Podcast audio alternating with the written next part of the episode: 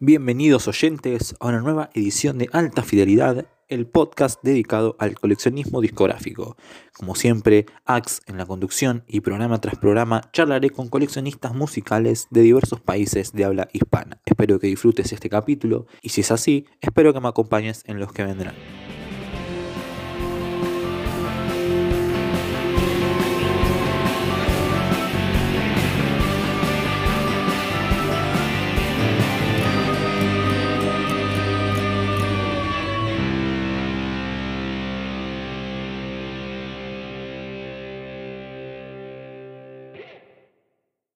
Muy bien, mi invitado de hoy es Jorge Carlos Fernando Franco López. Él tiene 45 años y es de Guatemala.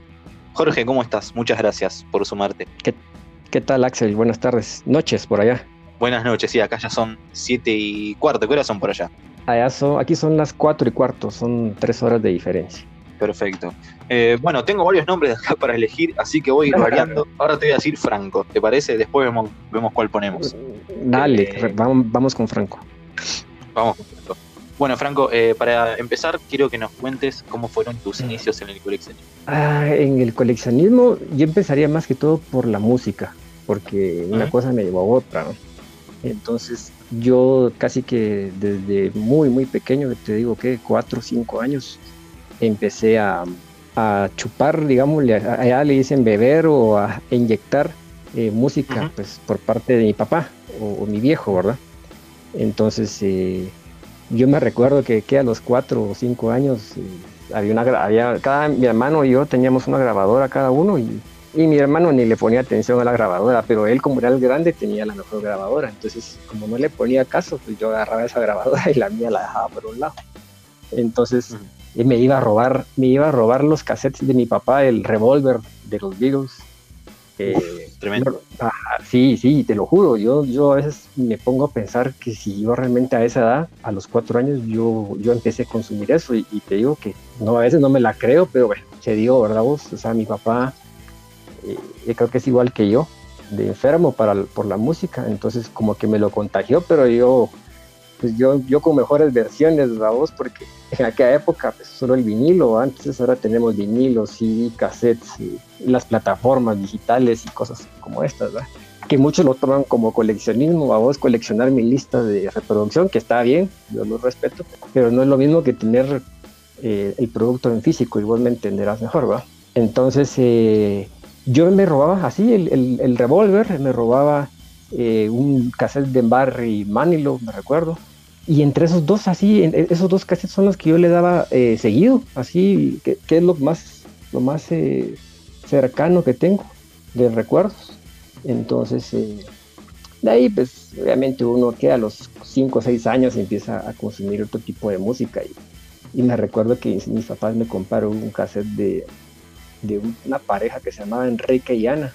Y yo no sé si sonó allá por Argentina esa cosa. Pero era, un grupo español que cantaban canciones de niños. Entonces, eso fue mi primer cassette que no sé ni qué se habrá hecho, se haber perdido. Entonces, eh, yo te estoy contando la historia de la música porque mm, primero, como te digo, tenía que empezar por ahí. Entonces consumí que, ya te dije, Beatles, Revolver, de los Beatles, Barry Manilow, y ahí quedó. De ahí la otra faceta de, de niños. De ahí la faceta de ya de adolescente que empecé a escuchar Timbiriche y cosas así muy pop. Y entonces ahí fue cuando me recuerdo para una Navidad, eh, un tío, tío político, o sea, está casado con una hermana de mi mamá, me regaló el, el Back Black de ACDC. Entonces eh, dije, wow, ¿esto qué es? verdad? O sea, lo sentí demasiado duro para, de un cambio de música muy pop a algo tan oscuro, ¿verdad? Entonces, así empezó el coleccionismo. Ese vinilo también me lo, no lo tengo. Me lo robaron, creo que lo presté y ya nunca llegó, regresó a mis manos. Fue cuando entré al colegio de, hombres, que te digo que, que hablábamos, no sé si atrás de, antes de empezar a grabar o ya grabando, que mm, ya entré a un colegio de hombres y ahí es donde me empezaron a utilizar el franco. Me quedé con el franco de fijo. Entonces a mis oídos se llegó, me junté, me junté con un amigo que, consumía cosas muy diferentes a lo que yo había escuchado. Entonces él, venía de corrientes del, del metal, o sea, Slayer y Metallica, Exodus, ¿qué te puedo decir? Otras cosas, Sepultura, me recuerdo el primer disco. Entonces yo me con este cuate viniendo yo como que muy, muy orgulloso de mi Back in Black. Entonces cuando me di cuenta que había otras cosas diferentes y me quedé sumergido en el metal mucho tiempo. Y cuando te hablo metal es el, el, rock total dentro de metal y, yo los meto ahí no, no tengo pelea entre uno y otro. O sea, para mí es rock y no hay tendencias, pero bueno, hay gente que lo separa, ¿verdad? Entonces eh, empecé a escuchar el glam metal. Me recuerdo a White Snake, a Warren, a White Lion, a Guns N' Roses, Motley Crue, Poison, entonces. Y me recuerdo que ya había empezado la, la, corriente del CD, que es donde nos lleva hoy, que si te das cuenta, mi cuenta es casi solo de CDs. Sí, sí. Y, y uno que otro cassette que todavía logré salvar, porque sí soy fan del cassette, pero ya en estos, en estos tiempos ya es muy difícil conseguir estos productos y si los conseguís bien caros, por cierto. Entonces em, me pude comprar con mi, con mi plata, así con plata que fui ahorrando, que mi, papá me daba que de vez en cuando, o que algún cumpleaños, o que el día del niño, o yo qué sé. Y me compré el Appetite for Destruction de los Guns N' Roses, que al día de hoy ahí lo tengo y está, no lo he subido porque lo quiero dejar así eh, para un día muy especial, porque cuando lo, cuando lo vean, el disco no está como los que yo subo normalmente. Si te das cuenta, es mi, mi, cuenta. Trato de que salga la, mejor cara del disco, ¿verdad? Aunque, esté, aunque esté lastimado o que tenga alguna cosita por ahí. Pero el Appetite sí lo voy a subir como está. Y está realmente golpeado. O sea, se ve que hubo batalla ahí porque lo compré en el 80 y... ¿Qué? ¿89? ¿Sí? ¿89? Entonces, eh, sí, porque creo que salió en el 1987 ese disco. En el 87, ajá, en el 87, pero, pero vos entenderás que eh, a, algunos países como que la tecnología empieza a llegar algo tarde. Entonces, claro, claro. Eh, el 87 todavía andábamos por cassettes aquí, entonces, y vinilos, y, y, y ya, empezaba el, asunto del CD, que tampoco no era tan fácil comprarse un equipo o una tornamesa de, de CDs, era, era, así como que algo, algo caro, ¿no? Entonces eh, me recuerdo que, lo compré y mi papá ya había comprado un equipo con CD y todo lo demás. Y como te digo, cuando lo suba, va a subir como está, así, golpeado con historia, porque eh, eh, tiene bastante historia el, el, CD. Entonces ahí empezó. Pongámoslo de punto de referencia, que el Appetite fue el primer, ahí empecé, porque ya, compré, ya lo compré con mi plata, ya no fue un regalo, ya no fue un robo, como, le, como que le fuera a robar el cassette a mi papá, sino que ya era el que yo compré con, mi plata. Es el Appetite for Destruction. Eh, aparte del Appetite, eh, veo que tenés un disco de The Pretenders llamado Viva el Amor, y ah, eso me lleva a preguntarte eh, cuáles son esos discos por el que sentís amor y, marcaron distintos momentos de tu vida. Ah, ok, ok. pues pongámosles etapas porque yo sí soy muy, muy de poner fechas y poner, relacionarlo con personas, o con momentos. Sí, sí. Eh, y sí te lo digo, si me decís un disco, eh, es por un ejercicio mental que hago esto. Algunas veces veo el disco o los discos y me pregunto dónde lo compré, quién me lo vendió. Eh, ajá, porque hasta de ejercicio sirve. Entonces, así voy poniéndole también a cada disco su historia, ¿verdad? Entonces, em, a ver, de los que tengo, para, hablar de lo, de lo real, vos, no de que me lo perdieron o me lo robaron o que yo qué sé. Hay un disco que por aquí lo vi hace un ratito, aquí está. Es un disco que me recuerda a mi esposa, porque me sacó cuando la conocí a ella, ella venía con, con cosas muy parecidas a las mías, pero escuchaba eh, producto musical muy diferente a lo que yo estaba acostumbrado. Entonces, ella me, metió a Luis Eduardo Auté, no sé si lo conoces. ¿A quién? ¿Cómo es su nombre? Luis Eduardo Auté. ¿O Auté? Eh, no, no, no, es un lo tengo. es un español, era un español, falleció el año pasado. Es, es trovador, es trovador, ¿ya? Entonces, eh, eh, cuando mi esposa me lo, me lo, puso sin querer queriendo, me gustó mucho el, estilo porque es un trovador muy, muy moderno. O sea, no es el clásico guitarrista que estaba eh, con la acústica ahí aburriendo, no, no. Él, él, ya te metía batería, te metía bajo, y muy bien puesta cada, cada, cada, cosa, o sea, no era un, era muy fino, era, era como un, una trova si lo quieres ver así. Ese disco se podría decir que, que son de los que más disfruto, o sea, y ahí, ¿qué, ¿qué, otro, cuál era tu pregunta? Ahorita me perdí, yo solo, solo me expresé del disco, pero ¿cómo era tu pregunta? No, eh, la pregunta era cuáles son algunos, porque son muchos, ah, obviamente es difícil, pero cuáles son algunos de esos discos que, que te han marcado cuando amor. Va, y siempre me voy a y siempre lo voy a relacionar a mi esposa, cabal, ese lo tengo aquí en mi mano también. Es que traté de, traer un poquito de, de, lo que tenía ahí a la mano para, para no perder. Lo relaciono siempre a ella porque lo compré cuando nos hicimos novios, fíjate. Entonces ah, es el, el Bocanada de Cerati. Sí, ese, ese disco eh, lo disfruto mucho, en serio, lo disfruté mucho con él. Y tampoco lo he subido porque también ya está, está lastimado, pero tío, cuando, cuando el disco está lastimado por, por, vos, por vos, o sea, por, por el dueño, eh, ah, no tiene, no tiene precio. Porque decís, me gustó, le di, no me importó si se rayaba, si se golpeaba, y ahí lo tenías. Y al día de hoy lo tengo. y mira, está en un estado calamitoso, pero ni modo. Pero ese me lo disfruto mucho y me voy pasando en etapas, en etapas, te das cuenta, pasé por, por Trova, ahora me pasé a Cerati. Otro disco que me, que me, que me trae muy buenos recuerdos es, con, es uno que escuché en el año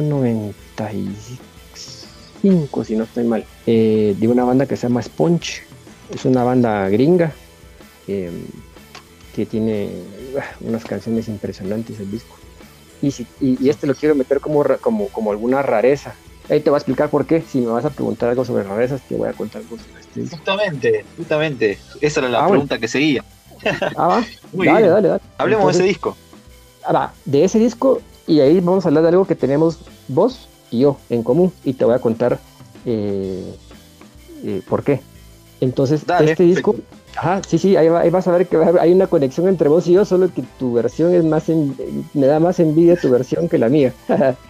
Entonces, eh, sí, creo, que ya, creo que ya sé por dónde vas, pero sí, vamos a hablar. Sí, y, es rareza, o sea que sí. Y aparte te voy a decir algo, yo pienso, ¿sabes qué pienso de las rarezas? Que las rarezas dependen, dependen de cada país, de cada región o de cada cultura, ¿verdad? Porque, eh, es, cierto, para, es cierto. Ajá, para mí puede ser una rareza un disco de una banda de mi país que, que, sacaron solo 10 copias. o sea, para mí eso es muy raro, me siento privilegiado. Para vos puede ser, no sé, Un, demo de Cerati donde tocó en el baño de su casa, vos. Entonces, sí, sí, sí. Ajá, eso es una rareza. Pero una rareza, una rareza de este disco que estábamos hablando de Rotting Piñata, así se llama, Rotting Piñata de Sponge, es que, fíjate que tiene, déjame ver, tiene 12 canciones. 12 o, sí, 12, 12, 12 o 13. Eh, o 10, no me recuerdo.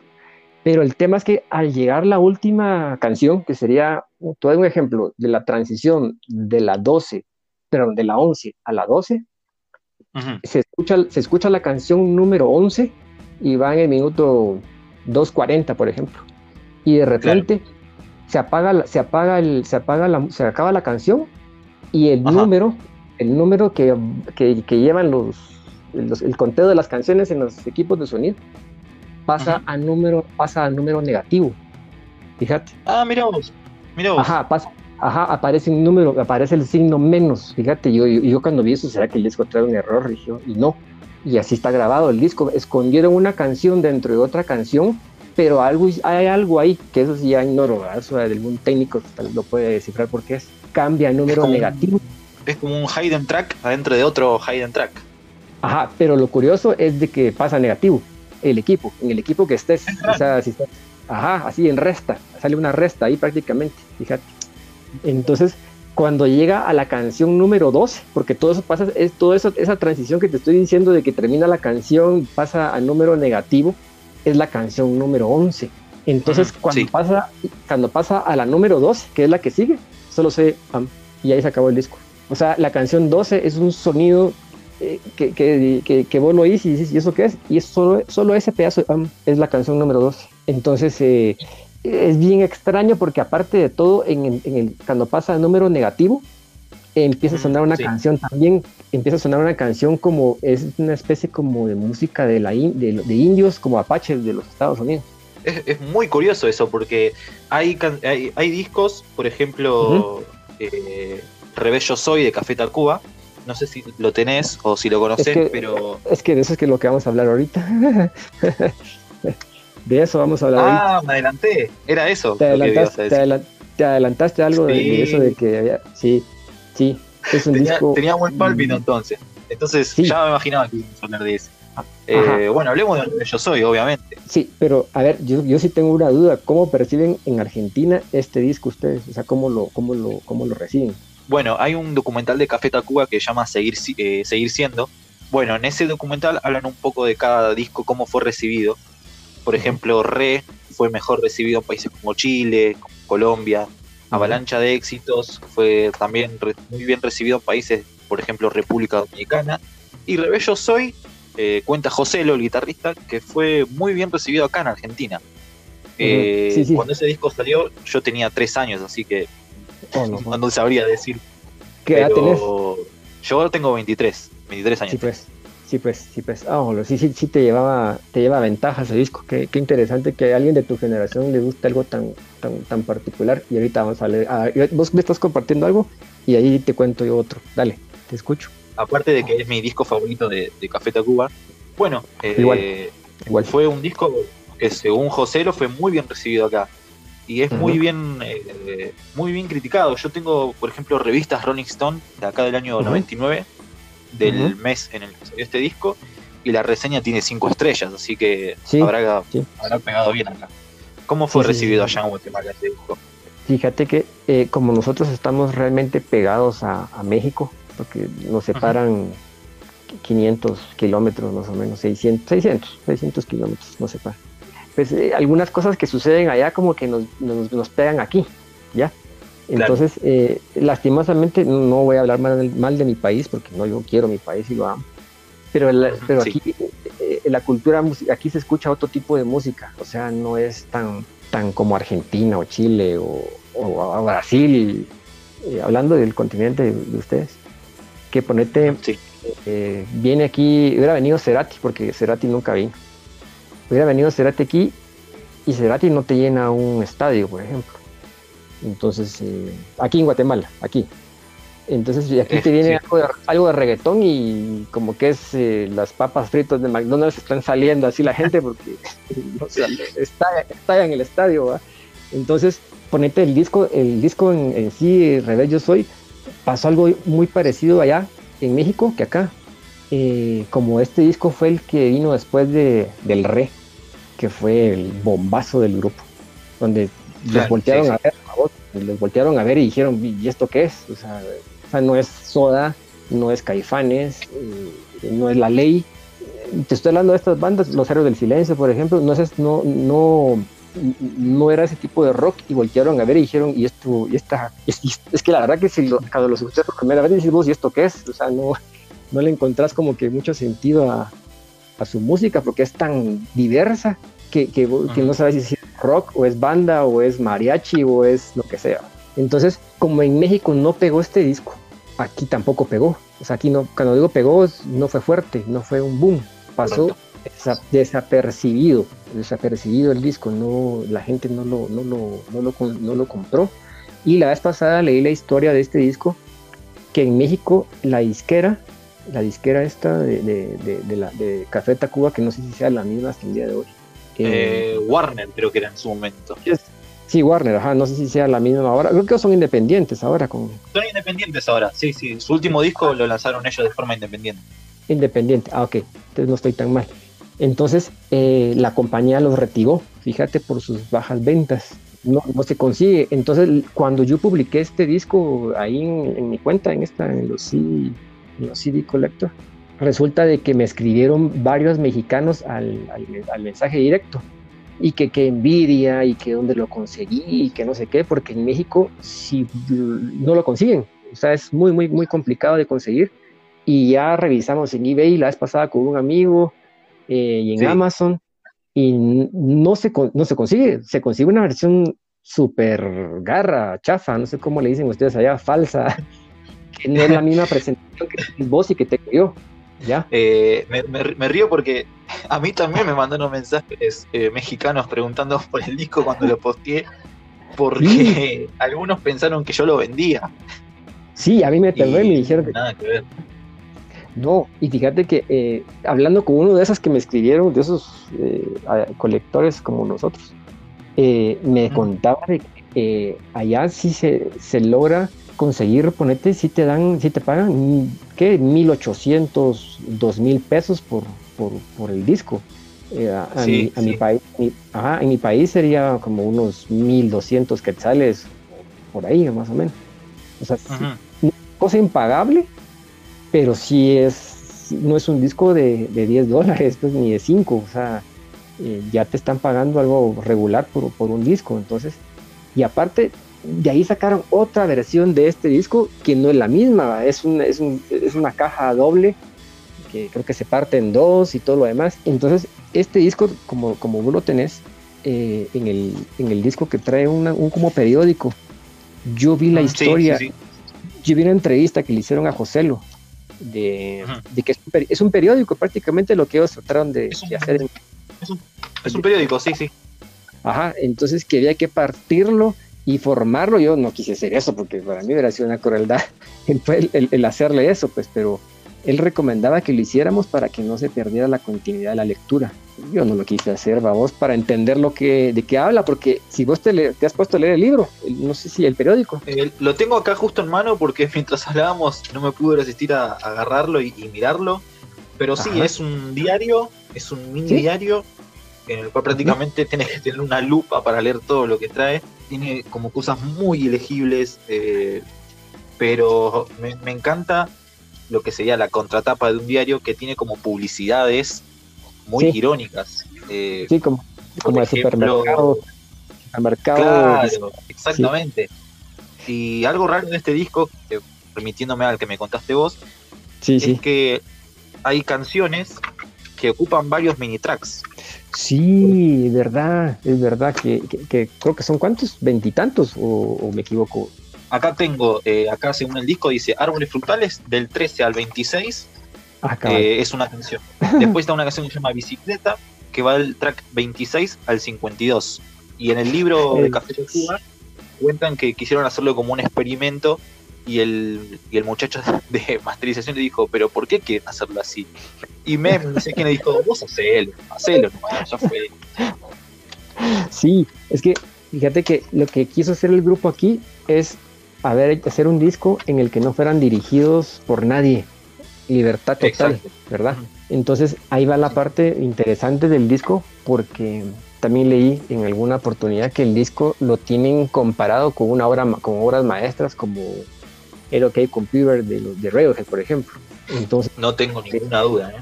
coincido. Sí, ajá, lo, metieron y lo encasillaron en ese tipo de genialidad, el disco. Entonces, eh, para mí, como te digo, tener esta versión no es para presumirla, sino que es como para sentirse así como que orgulloso. Por eso te pregunté cómo lo percibían allá, porque, sí. Pues, pues, porque si lo percibían mal, créeme que se estaban perdiendo una tremenda joya partiendo de, igual que acá Café Tacuba no es una banda tan popular, no es una es, una de esas bandas que conoces de nombre, pero eh, no conoces los temas. Eh, acá creo que el hit más grande de Café Tacuba es eh, Eres o La Ingrata. Después el, resto es, más eh, oculta. Entiendo eso, sí. Entonces, eso es una rareza y aparte ve la parte donde hay un nexo con vos que vos lo tenés firmado yo no. Eso es una envidia total que tengo que no sé cómo le llegó no, cómo le entraste a Joselo para que te lo firmara no sé pero qué, lujo qué lujo. Eh, te cuento Joselo vino hace cuatro años a la feria del libro eh, acá en oh. Buenos Aires vino a presentar eh, uno de sus libros One Hit Wonder porque él es escritor tiene una carrera aparte como escritor fui le compré su libro que me lo firmó también le llevé este disco Rebello Soy, hablamos un rato con él, le dije que me costó mucho conseguir este disco, porque sí, la verdad es que me costó muchísimo. Imagínate ah, que en México es difícil conseguirlo, imagínate acá en Argentina. Ajá, eh, Nada, y estuvimos conversando un rato, me lo firmó un muchacho muy copado, José eh, buena, buena onda, digámoslo así, como decimos por acá. Sí, sí, sí, sí. Ah, eh, genial. Y así pues como lo tengo, es mi objeto más preciado. En México me haría millonario con este disco. No, sí, créeme que, que, tu versión es la misma que la mía, pero eh, autografiado, créeme que vale un, un, peldaño más. Y fíjate que a mí, no me costó, a, mí no, me costó conseguirlo, realmente. A mí sí, yo llegué a una tienda que quedaba como a tres cuadras de mi trabajo, cuando yo trabajaba, que trabajaba en un lugar que había una venta de discos.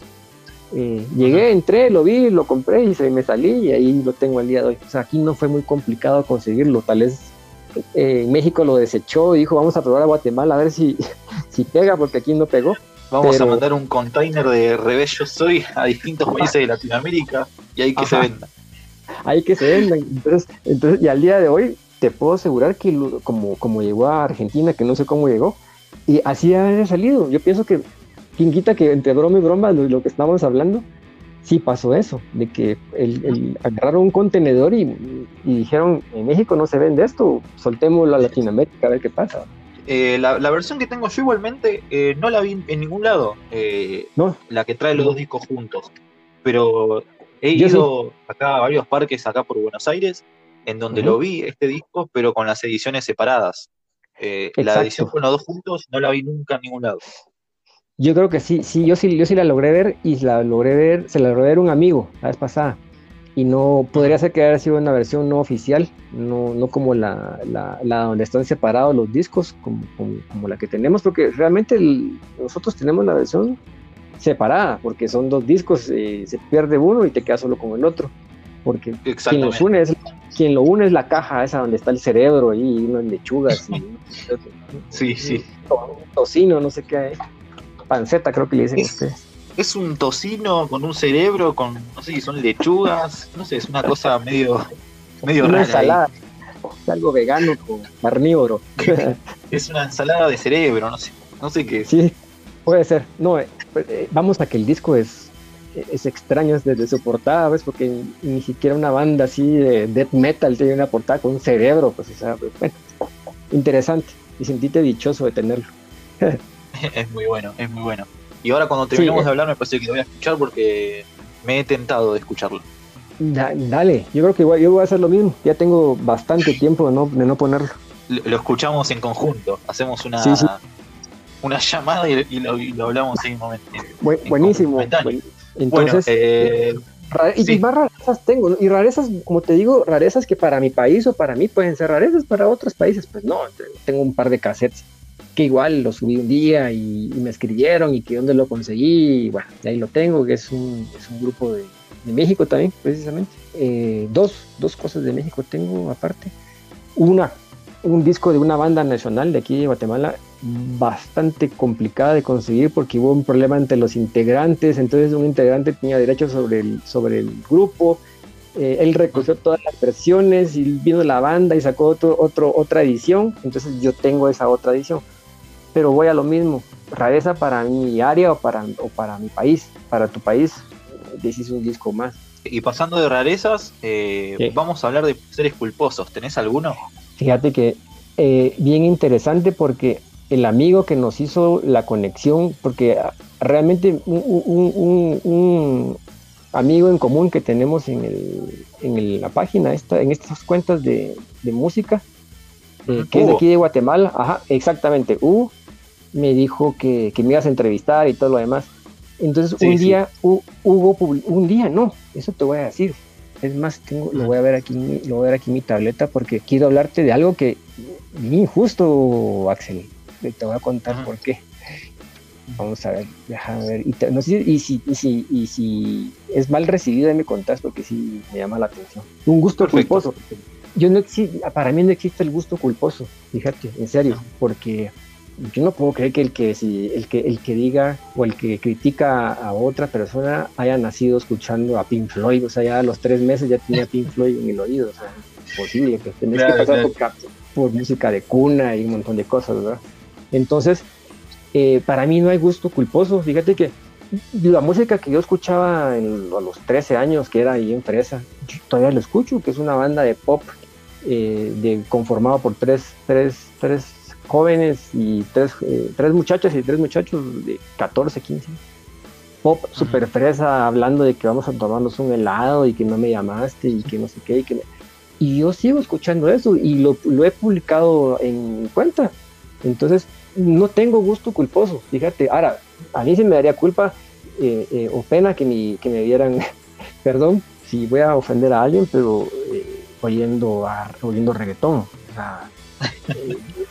Y, no, y, no quiero, y no quiero ofender a nadie, pero, pero vamos a ver que toda la música te lleva algo al sexo, a la música, al amor y todo demás, pero no tan directo como esta música. Entonces, a mí se me daría pena que me dieran o que supieran que escucho ese tipo de música. Pero viene a lo de Hugo porque Hugo publicó un cassette de una banda argentina, cabal, precisamente, que se llama Vilma Palma, Vampiro.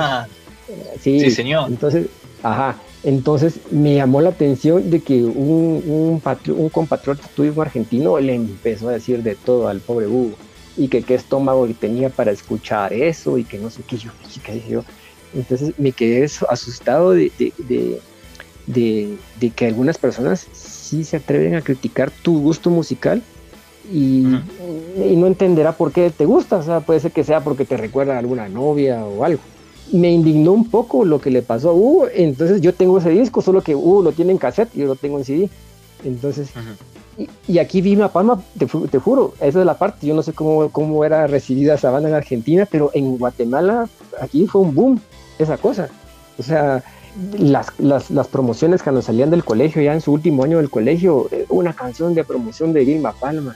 Eh, vinieron a tocar varias veces, yo los fui a ver dos veces, por ejemplo.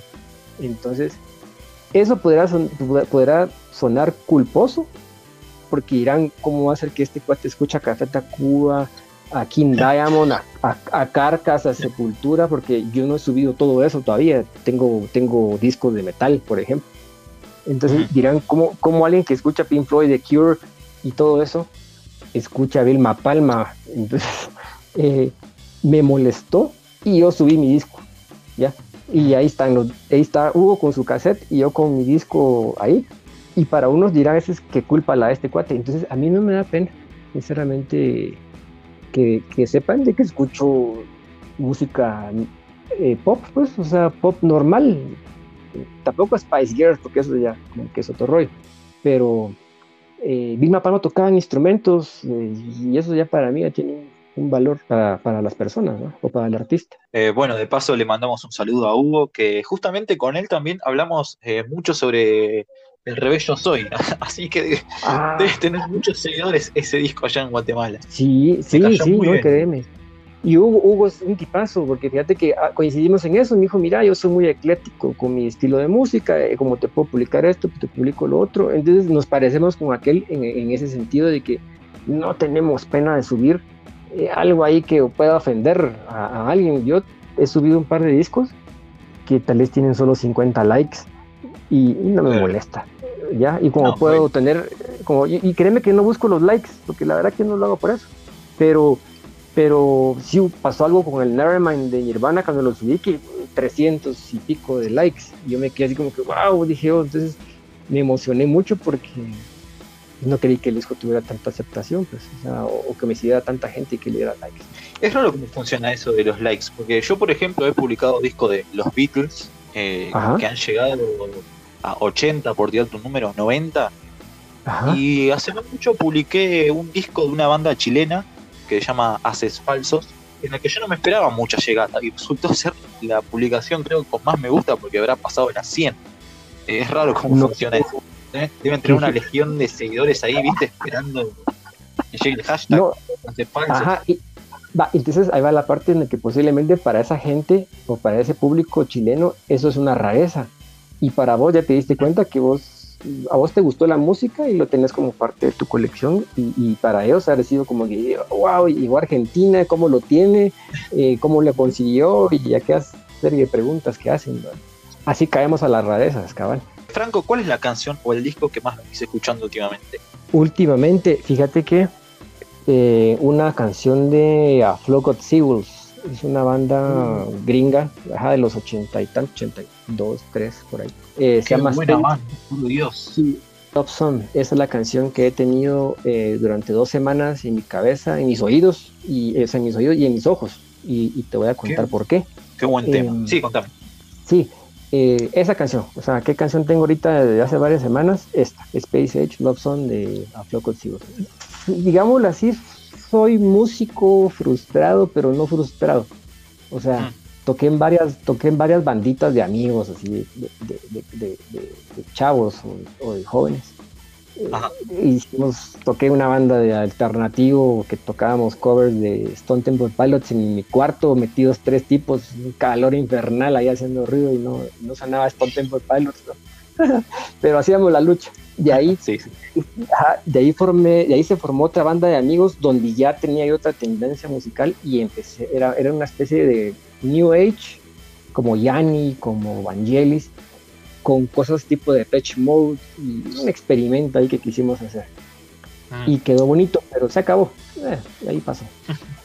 De, ahí pasó un buen tiempo, unos ¿qué? 20 años, de solo dedicarme a oír música y a, escuchar y a comprar. Cuando se, me, junté con, unos, con una banda de, músicos de aquí de Guatemala, creo que es la banda más under que existe aquí, pero, pero under de que ellos les gusta ser under.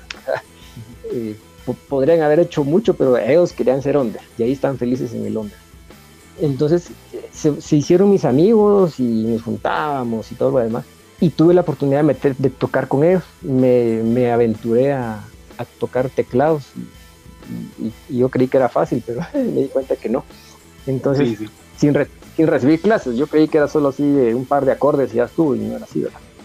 Entonces, ahí estuve dos años, me salí y cuando me salí con mis amigos del colegio, con los amigos de, de básicos, que no sé cómo es allá, nos juntamos un día y, me junté con, dos de ellos y decidimos eh, formar un grupo ya, ya viejos cuarentones, así ya el segundo aire que queríamos tener de juventud.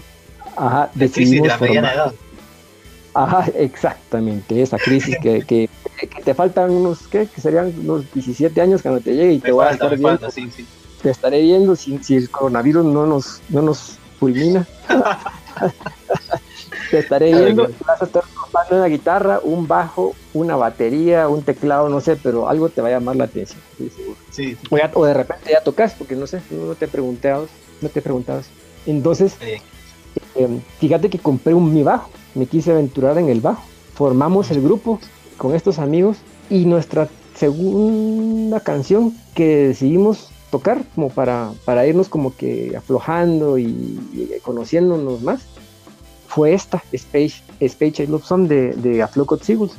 Entonces, si, miras mi, mi, cuenta de, de, Twitter, ahí está eh, en alguna de las carpetas de mis historias un día donde la estamos tocando ellos en vivo, un día donde hay una foto donde tocamos en, la casa de un amigo, un ensayo también tocando la canción, eh, una foto de la banda con la canción de Space. Entonces, esa canción me ha tenido en estos días dando vueltas en la cabeza. Entonces eh, sería esta, Axel, la que me tiene así como que muy, muy activo el oído.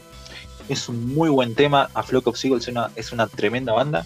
¿Te escuchaste el disco que sacaron en 1995? Que es un disco que suena muy ochentoso para la época. No, fíjate que no. Y, créeme que tengo una mi libreta aquí y lo estoy apuntando porque yo lo que hago con esta cuenta que tengo es no venir a decirme las creo y que yo sé de todo, digo, no, yo vengo a aprender de todos, vamos. Entonces, eh, créeme que eso que me estás ajá, eso que me estás diciendo ahorita, que, que sacaron un disco en el 95, ya lo apunté, lo voy a buscar para escucharlo y si hay chance de comprarlo, pues ahí miramos dónde lo, vamos lo mandamos a pedir, si está en el mismísimo infierno, pero vamos a ver si lo logramos conseguir. Eh, hay una canción de ese disco, te la recomiendo después, después en privado me decís si te gustó. Se llama sí, Sí, sí, dale es una ah, canción que tendría que haber sido un hit. O sea, si hubiera salido 10 años antes, estoy segurísimo, segurísimo de que hubiera sido un hitazo al nivel de lo que fue, bueno, Space Age Love Song y I Run.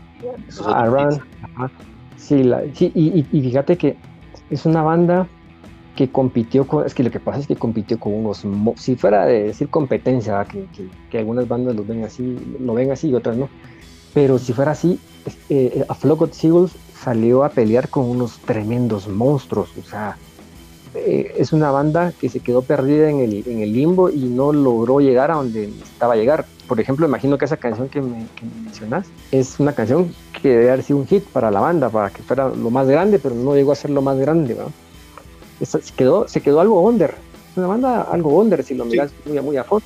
Eh, no, que lo que pasa es que para cuando salió ese tema, en 1995, a Flock of Seagulls era ya un tema olvidado, ya el mundo se había olvidado de a Flock of Seagulls y estaban todos en otra. Era un cadáver, era un cadáver y estaba Nirvana, Jam de moda.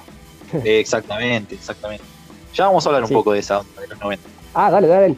y te cuento rápido, rápido. Hay un DJ productor de aquí de Guatemala que es muy famoso, casi, casi que latinoamericamente hablando, y te recomiendo su, cuenta. Ahí te paso el link si quieres. Perfecto. Dale. Em, él viajaba mucho a Los Ángeles a, de visita porque le gustaban Los Ángeles.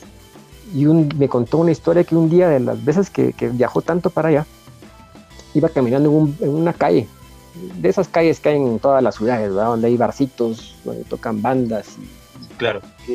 o ponen música y todo lo demás. Iba caminando cuando y, eh, logró ver en una pizarra que decía ahí a Flock of Seagulls. O sea, esa noche tocaban ahí, en ese bar, en uno de los bares, en ese bar que él pasó viendo, y, él no lo creía. O sea, y, creo que costaba como 20 dólares la entrada. O sea, era una cosa que él es melómano, porque él, si yo, yo tengo una cierta cantidad de discos, él me triplica. O sea, que él es peor que yo, es, más, coleccion, es más coleccionista que yo, pero no tiene ahorita espacio donde sacar toda su música, si no te digo que nos dejaría perplejos. Entonces dice que escuchó a la banda tocando en un bar muy pequeño por 20 dólares y, entró. Y entró, dijo, pues él no lo creía, vos, cuando logró ver que la banda estaba ahí a punto de presentarse esa noche. Él regresó en la noche, entró, pagó los 20 dólares, se tomó foto con, el vocalista, obviamente ya sin pelo, ¿verdad? Porque ya no se podía hacer el... sí, sí, sí. ese tan extraño que se decía. Entonces, sí. Eh, imagínate esa, historia, o sea, es como que increíble de que vos vas caminando, está una de tus bandas favoritas o de tu juventud tocando por 20 dólares y te metes y te tomas foto con el vocalista, es como que algo increíble, ¿no? Entonces, con Mike eh, con el cantante. Ah, exactamente, una anécdota que te cuento de, de, de, cosas que le pasan a la gente que, que, uno a veces no la cree. Por ejemplo, igual leí oí una historia de Cerati la vez pasada de que dice que él estaba comprándole un vestido a su mamá en Los Ángeles. Él entró a la tienda y estaba viéndole qué le compraba a su mamá cuando dice que de repente de la nada un tipo se le puso atrás, así como escondiéndose. Y volteó a ver, y volteó a ver que quién era ese que se, que se le estaba escondiendo. Y era Axel Rose. Entonces, ¿no, ¿no sabías esa historia? No, no, no la sabía. No la sabía. Va, estaba comprándole, como te digo, un, regalo, viendo un vestido, se le mete atrás a alguien, él voltea a ver y es Axel Rose porque lo venían siguiendo unas fans, calcular. Mm. Entonces eh, Cerati le dice, eh, le dice, Axel le dice, quédate ahí, quédate ahí, le dice, no te muevas. Entonces se escondió y de repente, ¡pum!, salió disparado Axel y dice, y, dice, Cerati dice que, para empezar, que Axel era, era pequeño, o sea que uno lo ve en la tele y pensará que es de dos metros el cuate. Y no, es relativamente bajo. Entonces, eh, y, Cerati así como que Axel Rose se escondió atrás de mí, vos. Entonces, te puedes imaginar el ídolo de nosotros, porque yo a Cerati lo tengo como un ídolo, ídolo musical. Y cuente que Axel Rose se le escondió, o sea, que se idolatren, que, que, que uno, una persona que él admira se le escondió, es como que increíble no lo creería yo. Es como que yo estoy parado ahí, viene Cerati y, se esconde atrás de mí y me dice que, que, no me mueva. No me la creo. Por si te están buscando a vos, ¿viste? Cuando te persiguen tus fans, te van a cuidar. Ah, no, no, olvídate. Ah, no, el grupo ya terminó. Ahí murió. En el 2016. ahí. ya no terminé la historia de, de, por qué toqué Space. Entonces tocamos Space, duramos cuatro años, hicimos canciones propias y tocamos en un par de barcitos y un par de, de, de reuniones de amigos. Se acabó el grupo y, ahí quedó en la historia de, como historia personal. Siéntanse bien, duraron más que a Flock of al menos. Sí, sí, sí, ahí, y ahí te va a mandar también el link, el link de la cuenta de, Instagram de la banda, que ahí todavía existe. es muy buena. Tiene cositas eh, interesantes por ahí. Eh, Franco, ¿cuáles fueron tus últimas compras? Mis últimas compras. Fíjate que Sí, te las esas sí las tengo aquí. Esas sí me las traje porque leí tu pregunta, me dio tiempo de escogerlas porque las tenía apartados esos discos. Buenísimo, aquí los tengo. Sí, sí, es, fíjate es un nivel de organización que me gusta. no, pero créeme que fue así súper improvisado, fue así de que vi las preguntas y bueno, los discos que los últimos que compraste, la canción la apunté en un papel y ahí a la carrera. Entonces, fíjate que son seis, son seis discos los últimos que, compré. Eh, uno es una, una recuperación porque me lo robaron, me lo robaron hace mucho tiempo. Es un disco de Anthrax eh, y es un disco que tan un poco, poco conocido, un disco que no realmente no, no pegó. Fue un disco que pasó desapercibido, pero para mí no, a mí me gusta mucho, se llama Stomp 442 y ese es un disco que, compré hace poco, pero está en muy mal estado, lastimosamente. Eso sí no le, no le tengo valor porque no lo lastimé yo.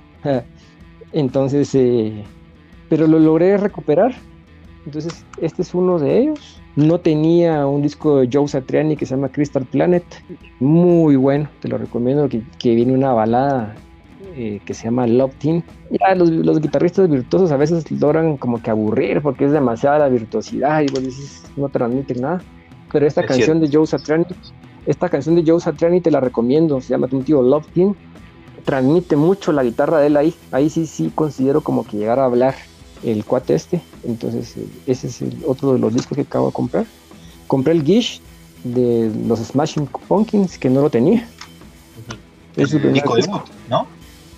Ajá, su primer disco, precisamente no lo tenía y hace 15 días eh, me, lo, me lo trajeron. Compré un disco de Morrissey que no tenía, que se llama World of Morrissey.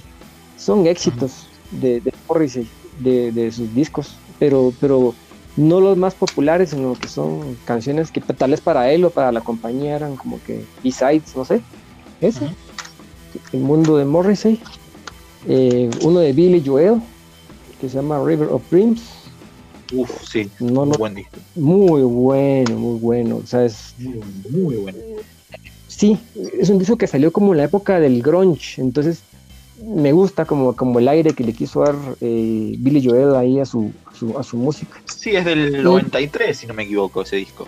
Exactamente, ajá. Entonces ya venía todo ese, ese, ese nuevo cambio que, iba a haber de, la música de los 90. Eh, le da un toque, me gusta mucho ese. Y el último, que ese sí no sé cuándo lo voy a subir porque ese sí me gustó mucho. Fíjate que compré un disco de una banda que se llama Six Sound the Banshees. no sé Si Ajá, aquí tocó Robert Smith de, de Cure, fue bajista de esta banda. el disco se llama Juju, se llama, o Juju, como, le, como, se lo, como lo pronuncia uno.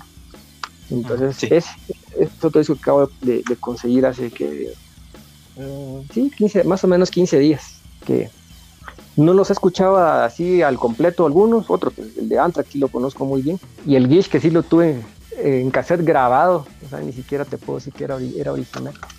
Entonces, conozco un par, hay dos que no, hay tres, cuatro, cuatro que no los he escuchado a, fondo. Son mis últimas compras, esos seis, y espero que hayan más. Perfecto, perfecto. ¿Y cuál es ese? ¿Tenés algún disco que no te guste tanto, pero lo tenés para completar una discografía? Fíjate que no, Sinceramente no, yo he cometido el error, te voy a ser sincero, eh, tal vez no, no he comprado algo para complementar la colección, porque no tengo todavía colecciones completas, lastimosamente. Me he quedado en el camino en alguna. Eh, que estoy cerca de, llegar a todas, pero, pero, no. Pero más que todo, me he comprado discos de bandas que yo las consideraba buenas o que sacaron un disco muy bueno, un disco así estelar, y vos decís el, segundo, y, el resto de música que van a hacer va a ser igual. Entonces me pasó con una banda que se llama Queen Rage, que es una banda gringa de, heavy metal, glam, no sé cómo lo o progresivo, no sé cómo lo sí, correcto. Ajá, entonces para mí, yo tengo un disco de ellos que se llama Empire, que es el que, lo que la, eh, ese disco trae Silence Lucidity, que es su máximo hit, ¿verdad? Entonces, eh, me, me, encontré un día un disco de ellos que no era ese porque ya lo tenía yo y me lo llevé y lo compré y resultó que, el disco, perdón, pero es un asco. Entonces lo tengo ahí porque, porque plano, porque es la banda y, ahí está, es parte de la colección, pero el disco es, muy malo, es, pésimo, es pésimo. Y me ha pasado ya con un par que, yo digo, ah, este, este va a ser un discazo y, cuando los escucho, una escuchada les he dado y los dejo ahí, no lo, diré en mi vida, te lo juro. No sé si te ha pasado, pero, pero es frustrante y a veces comprar a ciegas, pero eh, es parte de, es parte de. A mí me pasó no por comprar a ciegas, sino por el hecho justamente de completar una colección. Por ejemplo, yo soy muy ah. fanático de, Kiss, entonces oh. hay dos discos de Kiss que, salvo dos o tres temas, son olvidables.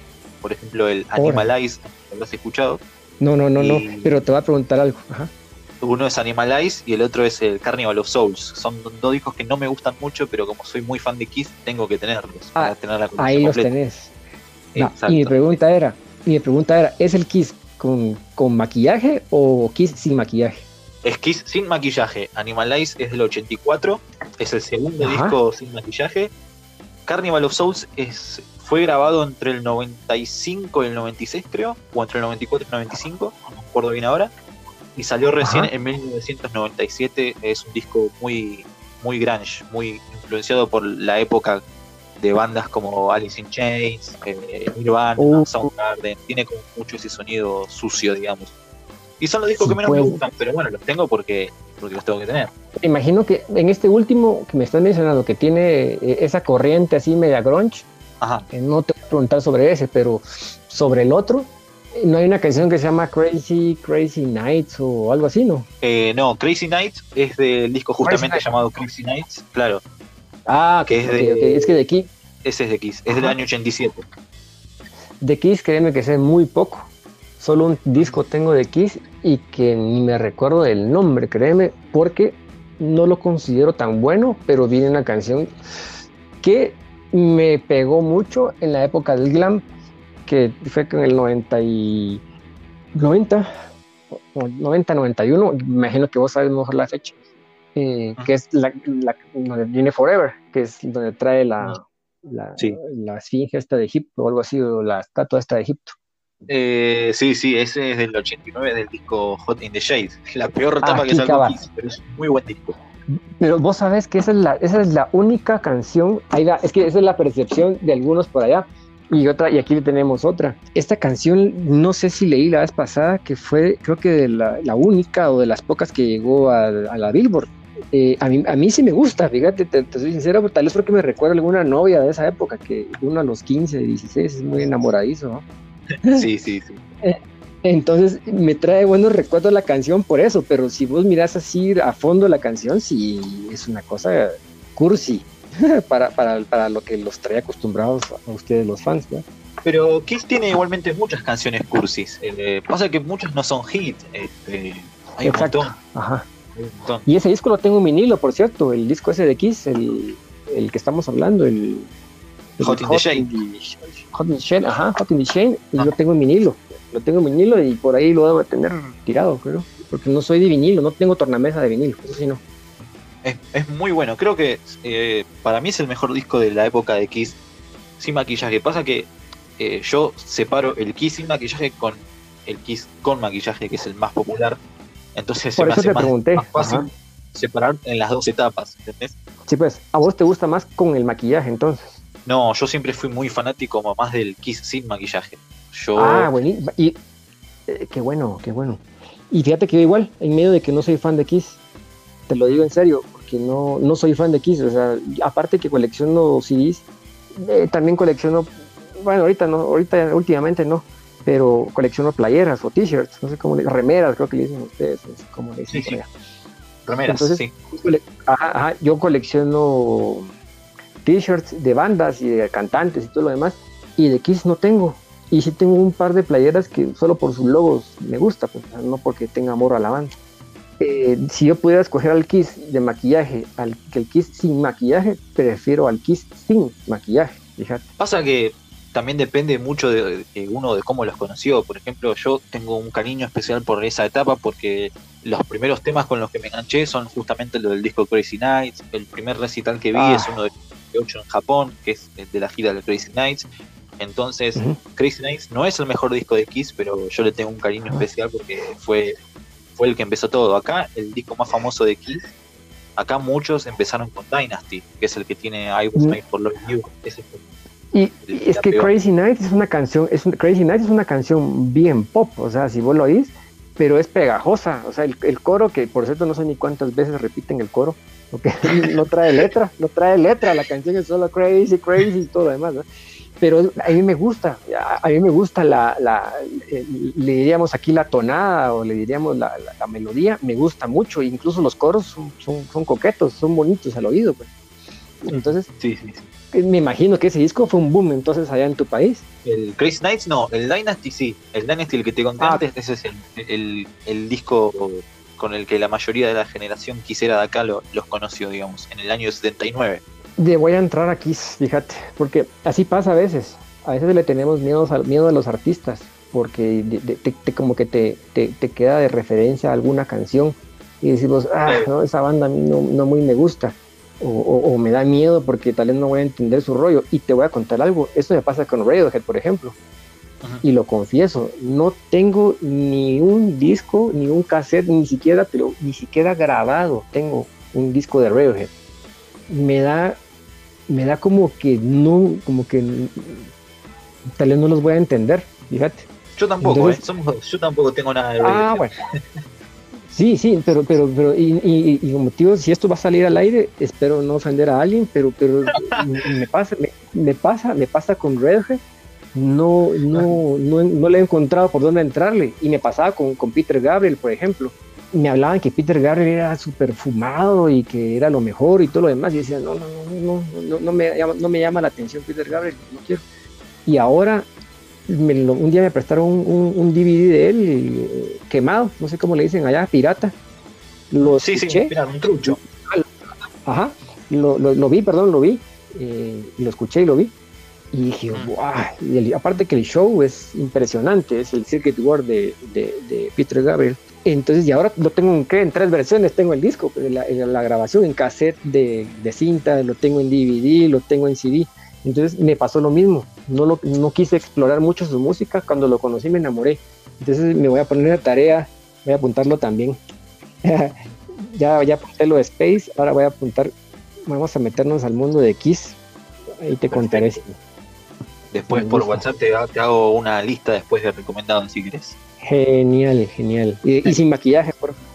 Y sin maquillaje, bueno, buenísimo, mejor. Vamos con el juego de los cinco discos, en el que yo elijo cinco discos de tu colección y hablamos un poquito de cada uno, ¿te parece? Vamos a, sí, a ver si, ojalá no vas a escoger uno que, que, que, que, con el que todavía estoy poco identificado, pero, pero vamos, dale, dale. Eh, ¿Viste, viste desde, el, desde el primero hasta el último que publiqué hace... Estuve investigando ahí un poquito. Sí, sí, vi todo, vi todo. Ah, va, dale, dale, porque así entonces ya sé por, de, desde qué fecha podría ser que lo haya subido y te cuento tal vez por qué lo subí o, o por, qué, por qué está ahí. Dale, dale. Buenísimo.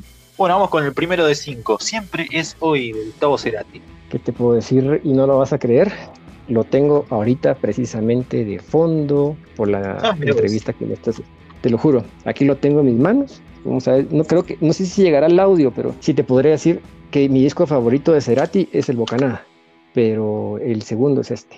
El Siempre Soy de, de Cerati es un disco impresionante. Entonces, es un disco impresionante. La has pasado leí la historia. Fue la época que él creo que se estaba, ya se había separado de Sicilia. Entonces eh, tiene mucho, mucho, no sé qué, qué habrá pasado ahí, pero tiene como rencor, tiene odio, tiene amor, tiene sarcasmo, tiene mm, ironía. Eh, tristeza. Incluso Charlie García toca una de las canciones, casi creo que es en la última, en la penúltima. No sé si Torre de Marfil o Camuflaje toca Charlie. Entonces, este disco me gusta mucho, te soy sincero.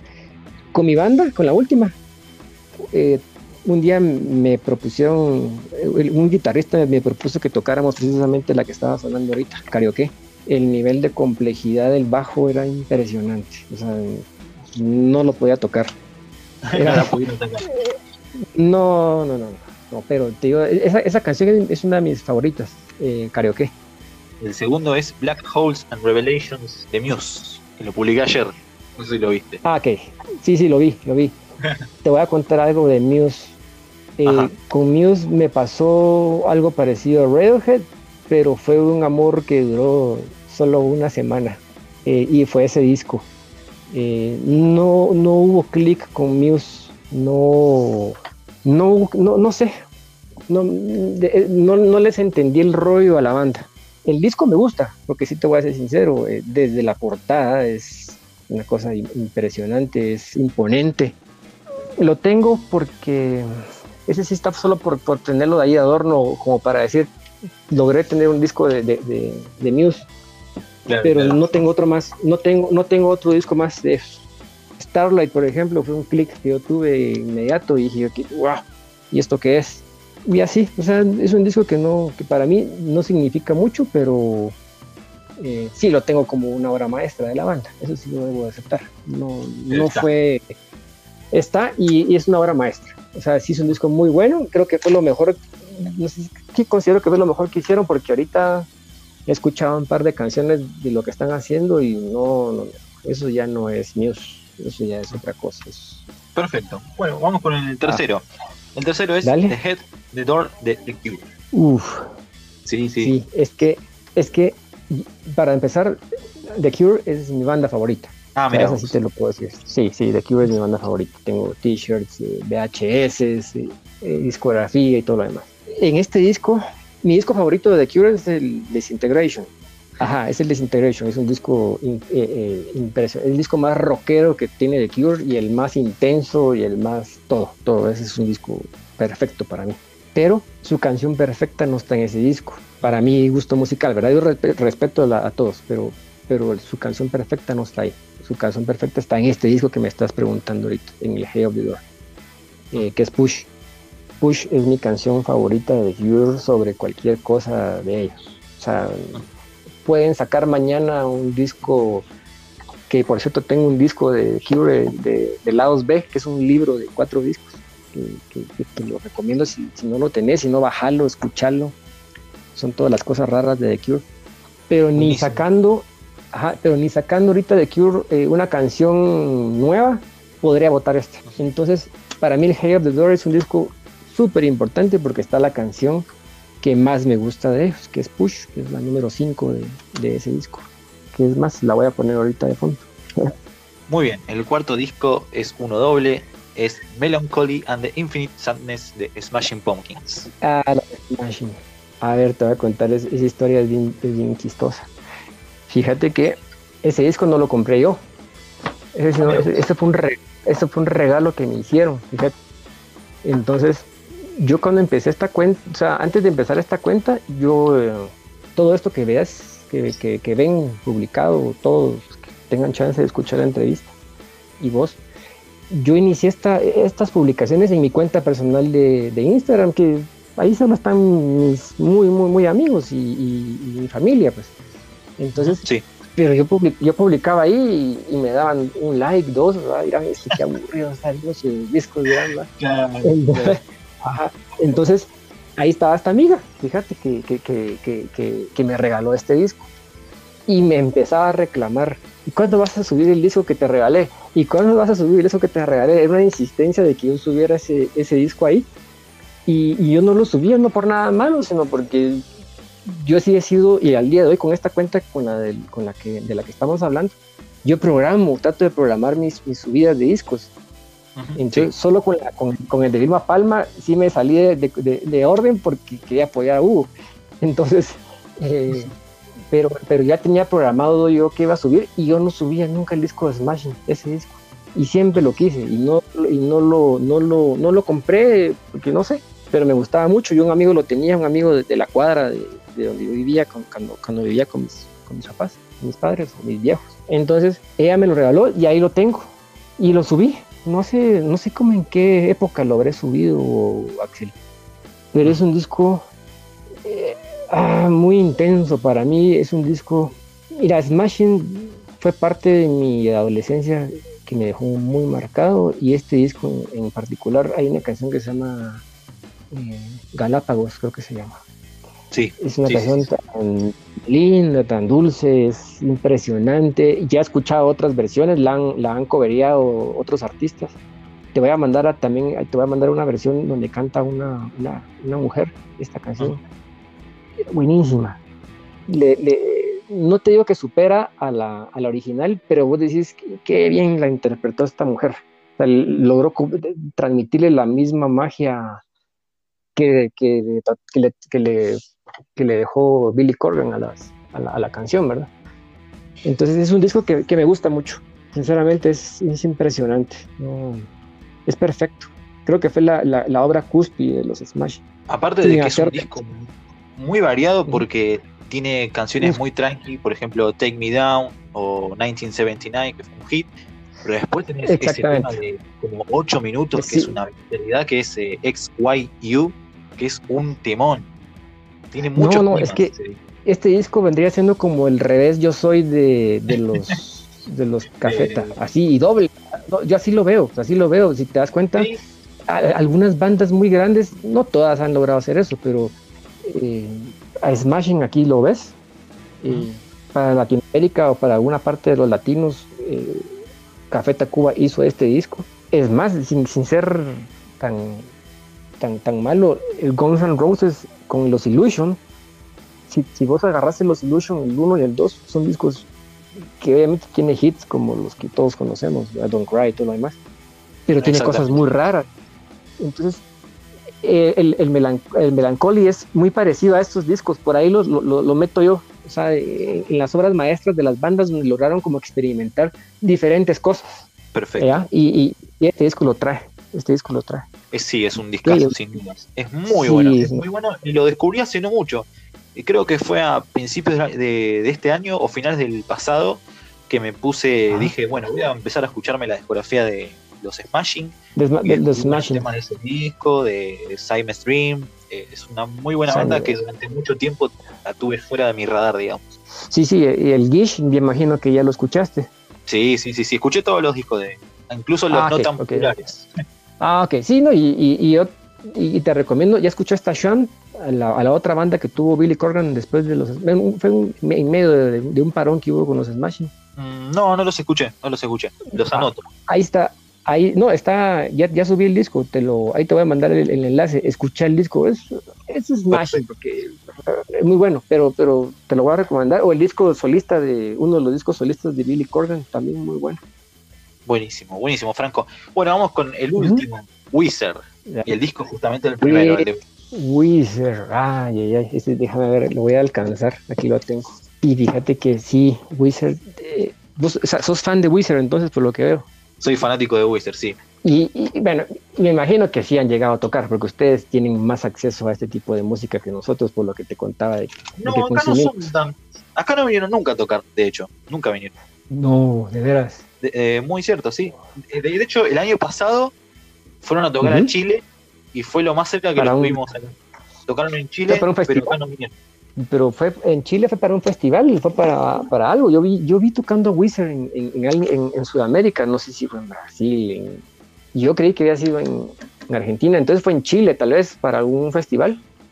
Tocaron en Chile, no, fue un show propio encima, para peor todavía, para que duela más, un show propio.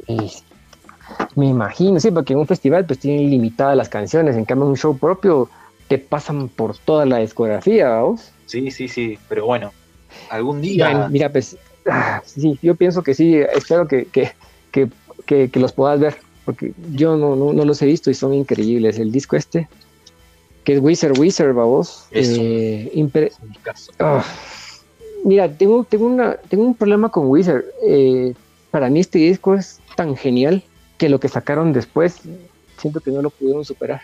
Eh, sí, muchos o sea, no, es, es, increíble. Eh, por ejemplo, el, disco que sacaron, el último, yo no sé si el último es el, es el del que trae los covers, que, trae covers de Tear for Fears y de, sí, de ajá, es, el último. O sea, yo, yo no lo veo mal. Los criticaron, se los comieron vivos, eh, los vomitaron, los, se los volvieron a comer y todo por lo que hicieron. No se me hace mal el disco la idea es genial. Eh, si agarramos este disco que estamos hablando, que es el, celeste, ¿verdad? En donde están ellos en la portada, los cuatro. Sí, el Blue Album. Eh, ajá, el Blue Album. Eh, eso fue increíble, palabra. Yo cuando vi el video de Body Holly, son, unos efectos que yo no sé si el, si el, si el, el Chapulín Colorado llega a Argentina, pero ese programa tenía unos efectos, unos, unos, efectos visuales tan chafas o tan malos que, pero a uno se divertía viendo esas cosas tan, tan malas, ¿verdad? Y, cuando yo veo, cuando yo veo este video y veo que hicieron algo parecido, pero ya con tecnología, digo, wow, o sea, vos realmente crees que la banda está tocando en ese show, y ese show es de los años 60, creo yo, 70, los 70, creo que 70. Claro, es una parodia a una serie de, por aquella época, no recuerdo el nombre, pero está basado en una serie de los 60. Exactamente, y ahí sale, los, los actores reales de la, de la, de la serie. sí, sí, sí. Ah, pero es. eso sobre un capítulo que, que, creo que existió, o sea, es más increíble, no, no no los llamaron a los actores y les dijeron hagamos una reconstrucción del video de, la época, sino que es un video real y montado sobre otro. Entonces, el disco es una belleza, sinceramente. O sea, yo escucho Holiday, por ejemplo, es una rolona, aquí le decimos rolonas, pero eh, o All in Dreams es impresionante. El disco eh, a mí me gusta mucho. Yo de Wizard solo tengo dos discos, tengo este y el Malaodrin, se llama Malaodrit, Malaodrit creo que se llama. Mala, sí, Maladroit. Te iba a preguntar sobre ese, pero preferí ir con el azul porque tiene más conocido, digamos. No te podría ni siquiera hablar de eso, No, no, no, no, yo me quedo con el, con el, con el celeste, con el Blue Album por, por Body Holly, como te digo, por Holiday. My Name is Jonas, es todo, el disco es increíble, me gusta mucho. Es un grandes éxitos por sí mismo, digamos. Sí, Sí, sí, sí, y sin ofender a los fans, incluido vos, que, que me, decís que sos el más grande fan de Wizard, eh, no, no creo que supere algún otro disco esto. ¿Pinkerton te gusta? ¿Escuchaste Pinkerton? ¿Es el que le sigue no. al disco azul? No, no, no, no, no, no, no, ahí sí ya no escuché ese. Yo, me, yo tengo, eh, ah, bueno, lo voy a anotar. Solo tengo esos dos, como te digo, el, celeste y el otro. Buenísimo. Eh, bueno, Franco, me gustó muchísimo hablar con vos, disfruté muchísimo esta charla, hablamos demasiado. Eh, Yo no sé cuánto, era, cuánto era la programación, la programación no sé de cuánto era, pero creo que nos pasamos un buen rato. No, no, no hay horario, no hay horario establecido. Acá es, si el programa dura media hora, dura media hora. Si dura una hora y media, dura una hora y media. No importa. Genial, me parece. Eso es lo bueno, es independiente. Eh, ¿Querés dejar alguna red social tuya? Sí, sí que me sigan. Tengo la cuenta eh, que es la que nos llevó hasta esto, que se llama cd.collector.cf69. Eh, esa es la cuenta de, Instagram donde subo pues parte de lo que tengo, eh, parte de lo que ya no tengo también porque tengo un B-Sides que subo a veces solo los domingos, que son discos que, han sido descuidos míos o o, astucia de otros. Eh, el B-Sides que subo los domingos son discos donde me han robado el CD y solo me dejaron la caja. O al revés, eh, que yo cargo el. Bueno, ya no saco mis discos a la calle o en mi carro o en el coche, no sé cómo le dicen ustedes. Eh, ya no los saco, pero antes sí. Entonces, ponete, llevaba yo el disco en el carro y al revés, se llevaba la portada o perdía la portada en, en, alguna salida, en alguna casa, yo qué sé, y solo me quedaba con el disco o la caja. Entonces, eh, subo, subo cosas así que trato de salirme un poquito de lo normal, Axel, para no solo subir cosas eh, bonitas, ¿verdad? voy a subir cosas feas, voy a subir pop, voy a subir cosas robadas, que me, o cosas que me han robado, perdón, cosas que me han robado, eh, discos maltratados, cassettes rotos, cassettes quemados, grabados, de eso se trata. A veces no hay que tener tanta vergüenza ni pena de subir la música de uno porque, eh, como te decía, yo no creo que alguien haya nacido ya con la, ya dándole biberón, ya con Pink Floyd, pues no es que tu papá haya sido David Gilmour o Roger Waters tal vez, pero, pero o Cerati, o Cerati, porque te das cuenta, Cerati creo que sí les metió a sus hijos música desde, desde bebés, desde, desde pubertos. Entonces, eh, no, yo nada, yo como tío me la paso bien, eh, te agradezco la entrevista. Eh, síganme en esa cuenta, en esa cuenta pueden ver algunos enlaces para la banda que tuve, a la, que tuve. Tengo una cuenta en YouTube que se llama Carlos Franco, no van a ver gran cosa, un par de conciertos donde tocamos, otros proyectos que yo tuve solito, yo tocando todo, que es medio electrónico otros proyectos que hice con otro amigo que también es medio electrónico. Entonces, eh, no, gracias Axel por la entrevista, honrado de que, de que voltearas a ver la cuenta de alguien y pues, y que me, me, diera la oportunidad de expresarme un poco. Me hubiera gustado ser un poco más, más directo y más suelto, pero... Sí, sí, entiendo, entiendo. Pero la verdad que, sí. como, como dije, muchas gracias, gracias por esta charla hermosa que tuvimos. Y bueno, sí. nos despedimos. Hasta acá llega el programa de hoy de Alta Fidelidad. Si le gustó, espero que nos acompañen en los siguientes programas. Hasta acá llega el programa de hoy. Hasta luego.